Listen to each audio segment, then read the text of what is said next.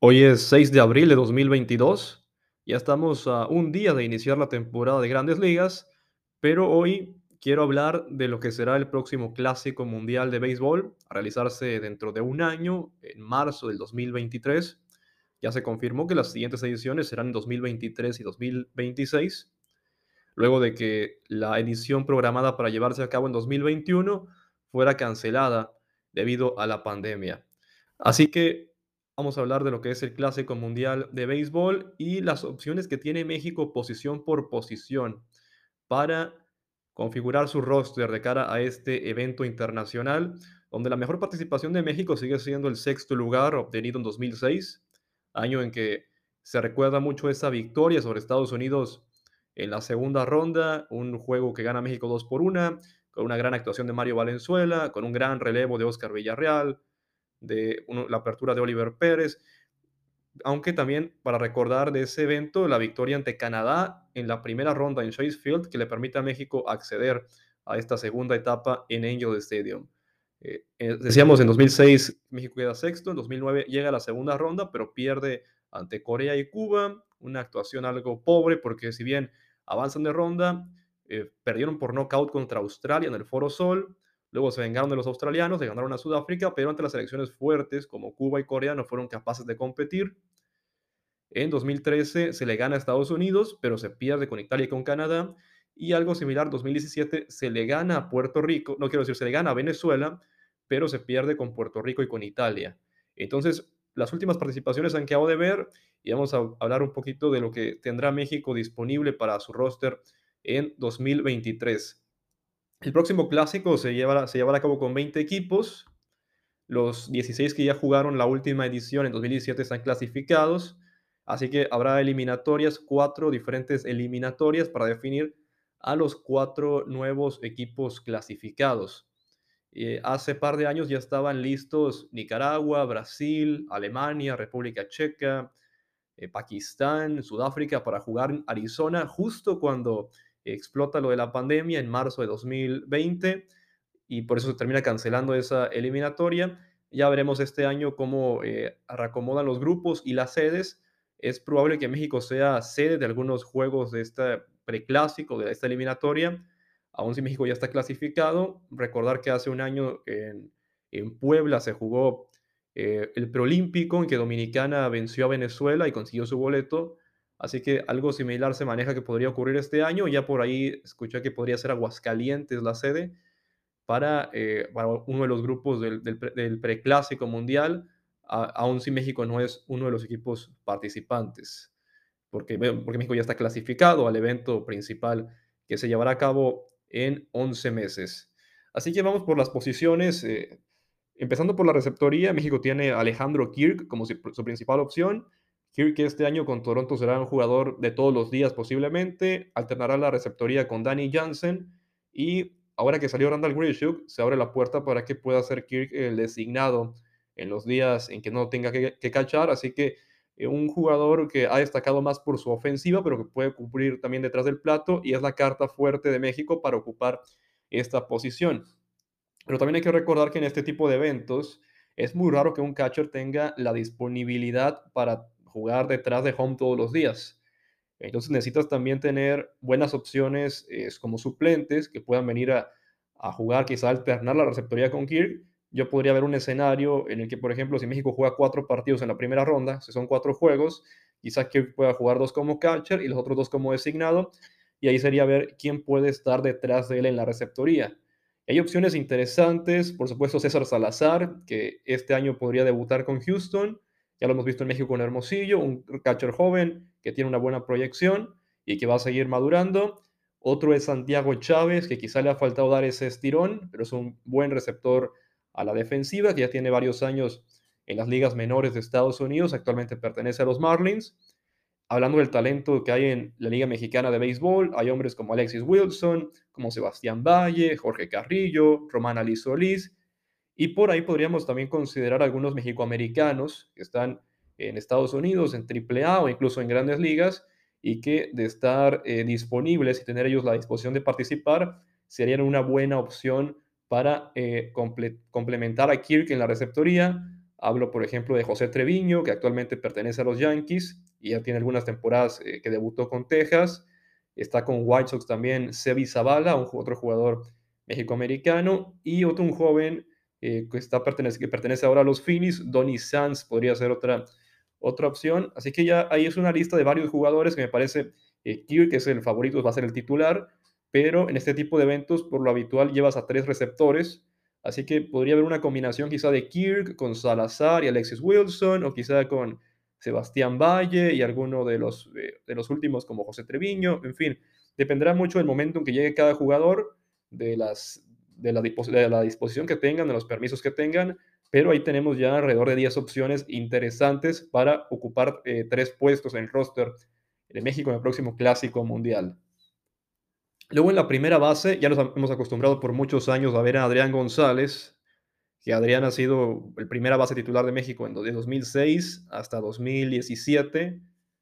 Este año veremos quién toma su, su lugar. Alguna, una opción que me parece en este momento es la, la número uno, eh, faltando todavía bastante para el próximo Clásico Mundial. Es otro jugador con una historia muy similar a la de Adrián. Se cría en Tijuana, aunque nace en California.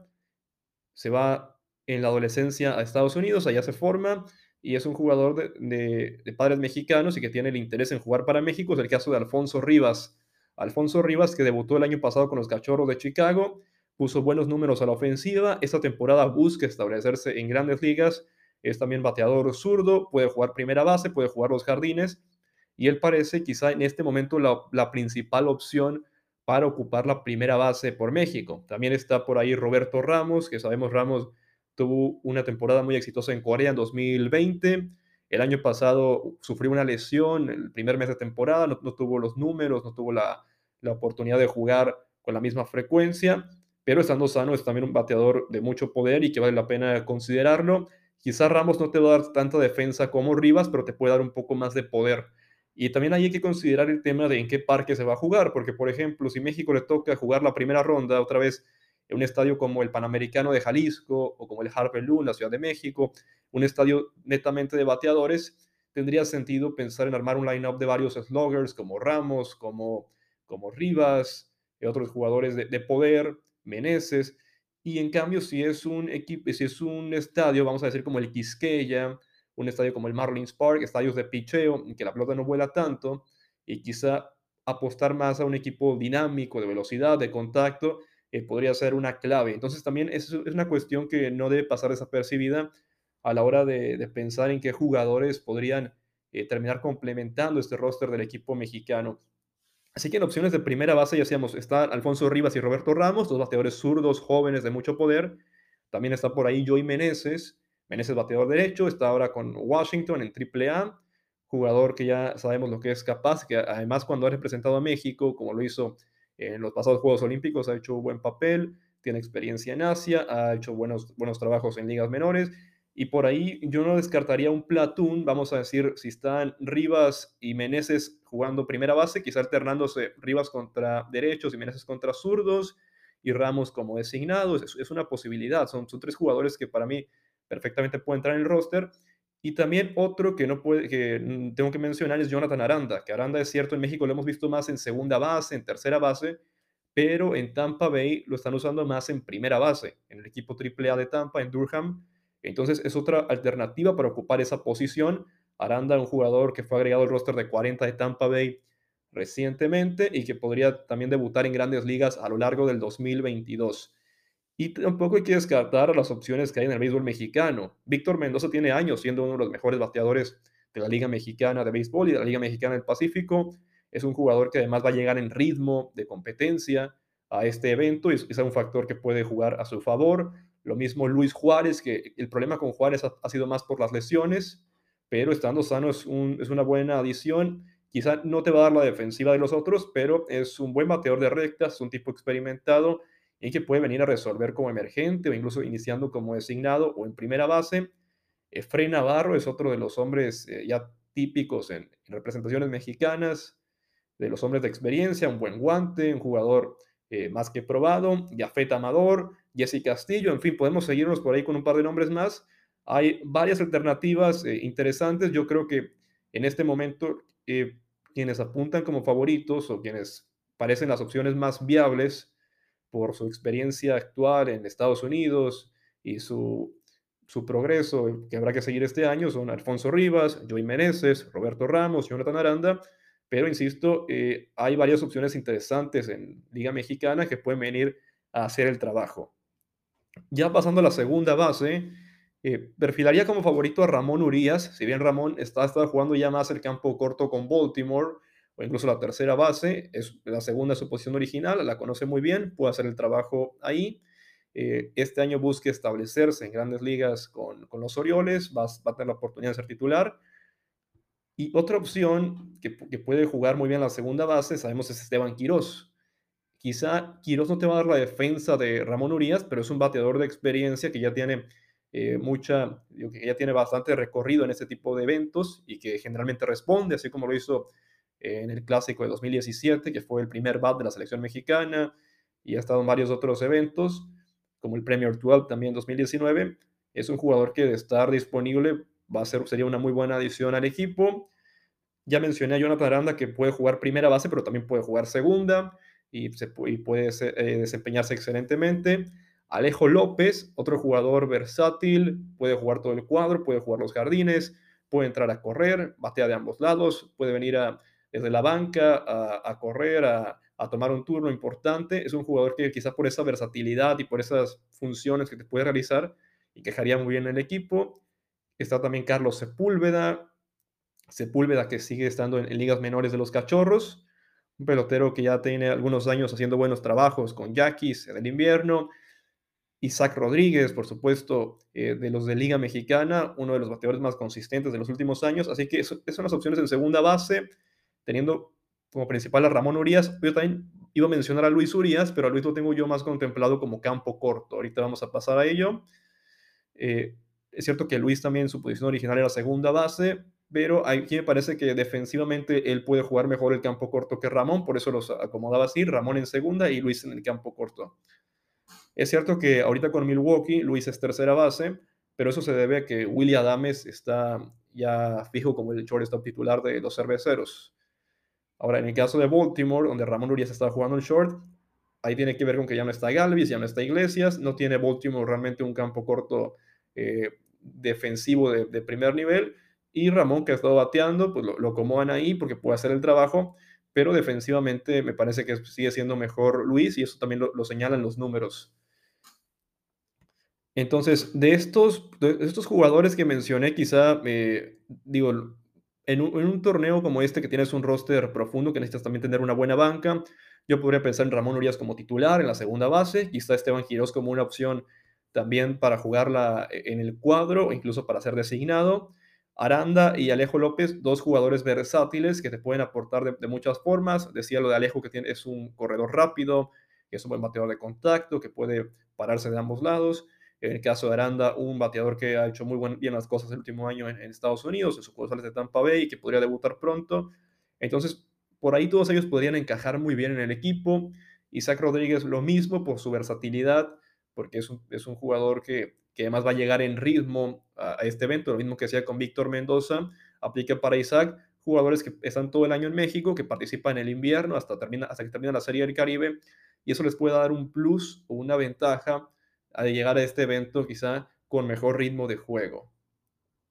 En el campo corto ya decía que Luis Urias sería para mí la mejor opción. Es una posición que también puede jugar Ramón, obviamente. Y por ahí, este, mencionando jugadores del béisbol mexicano, ya mencionaba Isaac Rodríguez, que ha ido mejorando mucho su defensa en otras posiciones. Lo hemos conocido en segunda base, pero también eh, puede cumplir en el short, puede cumplir en tercera. Y está también Jason Atondo, que quizá le ha faltado un poco de consistencia con el BAT los últimos años, sobre todo en invierno, pero es también un muy buen guante, un jugador que, que puede aportar bastante en esa posición. Y habrá que seguir por ahí también algunos mexicoamericanos que, que podrían ser elegibles para jugar, bueno, que son elegibles para jugar para México y que podrían estar en, el roster. Eh, Marcelo Mayer, que es uno de los mejores prospectos de, de, grandes ligas, el mejor prospecto de Boston, es todavía muy joven, quizás sería, está todavía algo verde como para pensar en él en 2023, pero es un jugador que hay que seguirle la pista. Y otro también por ahí eh, que estuvo en la prelista de cara a los Juegos Olímpicos es CJ Hinojosa, CJ Hinojosa, que ahora pertenece a los Padres de San Diego, puede jugar también todo el cuadro y es otro pelotero que ya conoce, el, vamos a decir, la gente que trabaja en la selección, que ya tenían en cuenta el cuerpo técnico de Juan Gabriel Castro. Es cierto, no sabemos todavía quién será, quién será el manager de cara al próximo Clásico Mundial, pero es un, es un jugador que, va, que se puede considerar lo mismo que Ryan Goins, que ya participó con México en los pasados Juegos Olímpicos y que sigue ahorita en AAA de Atlanta, un pelotero de experiencia que sigue aportando con el guante. Y ya pasando a la tercera base, tenemos a como principal opción en este momento a Isaac Paredes, Paredes que acaba de ser cambiado a Tampa Bay, busca establecerse en grandes ligas, con Detroit ha tenido algunas oportunidades, pero no ha sido consistente con el BAT. Sin embargo, en ligas menores, en Liga Mexicana del Pacífico, ha puesto muy buenos números de manera consistente. Este podría ser su año. Tampa espera muy buenas cosas de él, no por nada cambiaron a, Austin Meadows por, por Isaac Paredes. Paredes está ahorita en AAA, pero en cualquier momento puede recibir el llamado a, al equipo grande, a Tropicana Field. Y otras alternativas que tiene México en esa posición, bueno, ya comentábamos, todos los infielders que, mencionamos antes son muy versátiles, los Urias, tanto Ruiz como Ramón, Aranda, Alejo López, Esteban Quirós, este, son jugadores que pueden ocupar también, la, pueden jugar el campo corto, pueden jugar segunda, pueden jugar tercera, entonces son opciones también en esta misma posición pero hay otros por ahí que se desempeñan más como eh, tercera base de manera frecuente, que pueden jugar también primera, o los jardines de esquina. Caso, por ejemplo, de Philip Evans. Evans, un jugador de madre eh, cachanilla, ya estuvo con Águilas de Mexicali en, el pasado, estuvo con México hace eh, par de años en el Premier 12. Lo hizo muy bien con Pittsburgh la temporada anterior, vino de más a menos, ahora está con Yankees en AAA. es, un, es un jugador que también de estar disponible le puede aportar mucho al equipo. Mismo caso, Cristian Villanueva cuando está sano, que ahorita es cierto, Villanueva está, en una, está recuperándose de una lesión, no va a poder jugar con Sultanes los primeros meses, pero ya si Villanueva se recupera al 100% de cara a lo que es este evento, es otro jugador que bien puede, puede tomarse en cuenta, porque, eh, insisto, cuando Villanueva está sano, es uno de los mejores bateadores que tiene el béisbol mexicano, ha puesto números muy buenos en, Estados Unidos, lo hizo con San Diego hace unos años, luego en Japón le pesaron las lesiones y la falta de, de ritmo, pero eso es otro pelotero que perfectamente puede entrar en un roster de este, de este tipo. Y por ahí también mencionaría a, Emanuel Ávila, que es cierto, Ávila no tiene todavía esa experiencia, cierto, ya tiene varios años en, la pelota mexicana, no tiene quizá ese roce en, eventos internacionales, pero es un jugador que ha emergido como una, una muy buena opción en, tercera base, tanto ya en, verano como en invierno, y sobre todo se le reconoce por su defensa, así que tampoco lo podría descartar a él. Y por último, eh, por ahí mencionar el caso de Anthony Rendón, que si bien Rendón nunca se ha manejado como una opción tan seria para jugar con México, él es perfectamente elegible, su padre nació en Michoacán, podría jugar con la selección mexicana si, si él quisiera, y de estar disponible sería también una, una buena adición a este equipo, eh, porque sabemos lo que es capaz de hacer Anthony Rendón cuando está al 100%. Y ya pasando a los jardines, se ha comentado la posibilidad de que Randy Arozarena juegue para México en el próximo Clásico Mundial. Arozarena que nació en Cuba, pero que ya tiene su residencia en México. Jugó algún tiempo con Navojoa. Estuvo también con Tijuana, más que nada en, Toritos, en, vamos a decir, la sucursal de Toros, pero también vio participación con Toros en Liga Mexicana de Béisbol antes de irse a Estados Unidos.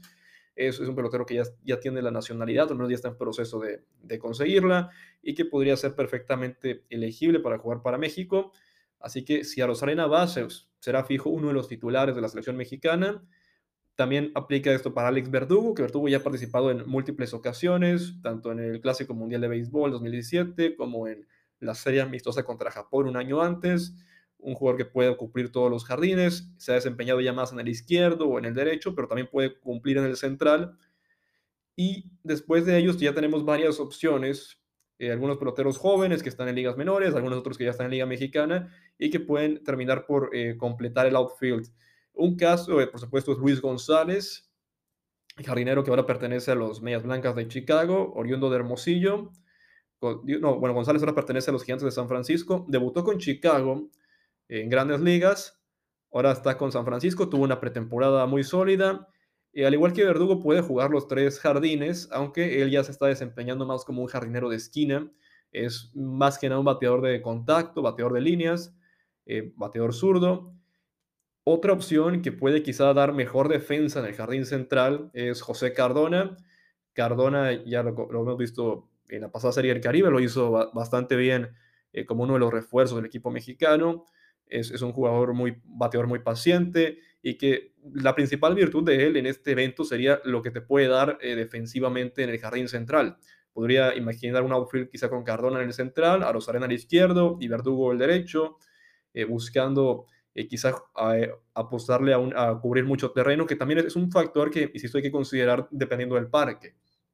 En un estadio grande, como por ejemplo el Estadio Quisqueya, necesitas jardineros veloces, jardineros que te puedan eh, cubrir lo más posible, y quizá en un parque más pequeño podrías apostarle a, a a jardineros que no te puedan cubrir tanto, pero que te puedan dar mayor poder, y ahí quizá podría entrar lo de que juegue Luis González en el jardín derecho y pasar a Verdugo al central.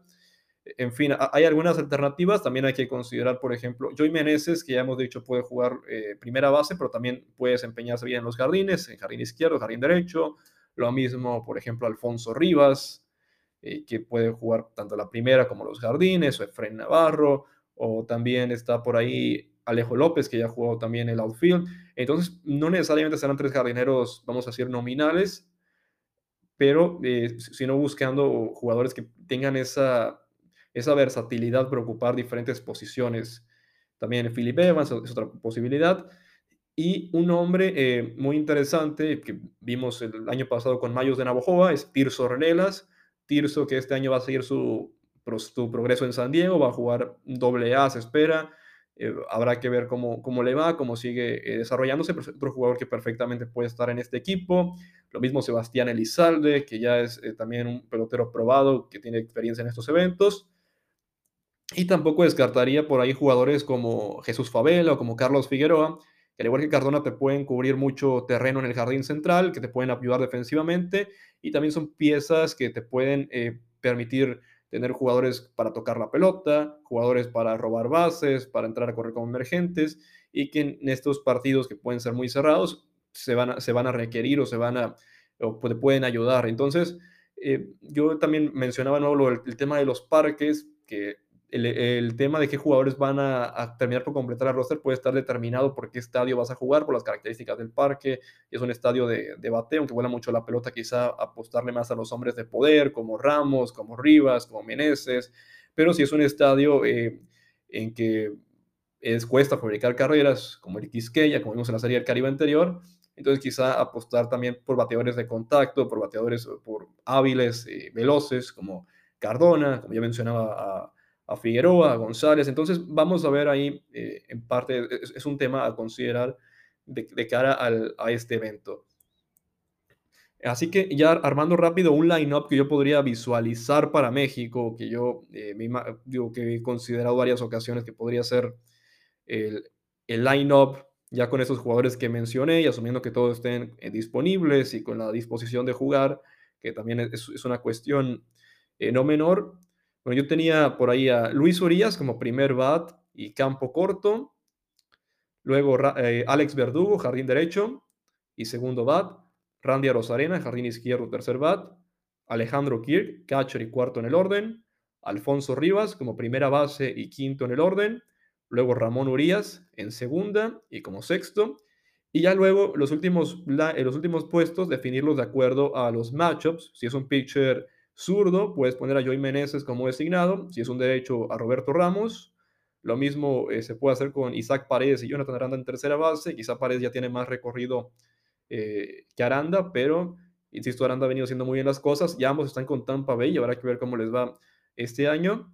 Y algo similar con José Cardona y Luis González en el jardín central. Eh, Cardona quizá contra zurdos y González contra derechos.